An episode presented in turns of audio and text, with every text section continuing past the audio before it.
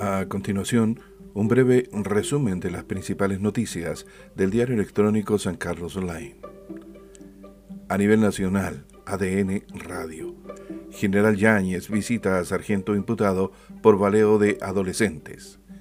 El funcionario se encontraba en prisión preventiva cuando se reunió con la autoridad en San Pedro de la Paz.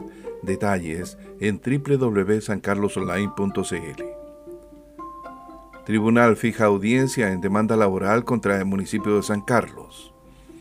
Para el próximo 6 de enero quedó fijada la primera audiencia de trabajadores de las áreas verdes que demandaron subsidiariamente al municipio local.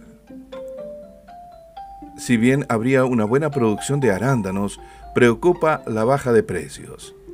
La temporada de arándanos ya comenzó en la zona, y se espera que la cosecha arroje números positivos en volúmenes, aunque no necesariamente en precios. Detalles en www.sancarlosonline.cl. Agrupación Solidaria pide apoyo para contribuir a una mejor Navidad. Amor y Esperanza espera dar algo de alivio en medio de la presión que viven padres y madres en la próxima Navidad para lo cual solicitan apoyo a la comunidad. Detalles en www.sancarlosonline.cl.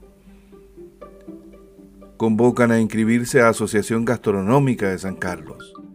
Dado los problemas que afectan al sector, la gastronomía local se está organizando a fin de luchar unidos por las demandas que tienen los propietarios de restaurantes y similares. Detalles en www.sancarlosonline.cl.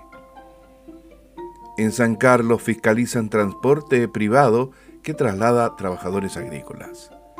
En la comuna de San Carlos se realizó un operativo para fiscalizar los buses y las condiciones de viaje de las personas pertenecientes a empresas de producción agrícola, acción de la cual no se informó resultados. Masiva muerte de abejas en zona de Ningüe.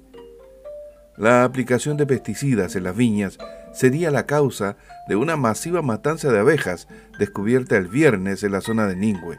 Detalles en www.sancarlosonline.cl.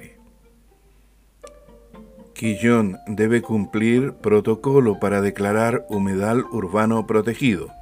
Condición favorecería a Laguna Aventaño. Uno visita la Laguna Aventaño para verificar el estado del lugar y validar la preocupación de la ciudadanía por cuidar y proteger la evidente intervención que existe en esta zona de interés patrimonial realizaron autoridades sectoriales. Detalles en www.sancarlosonline.cl.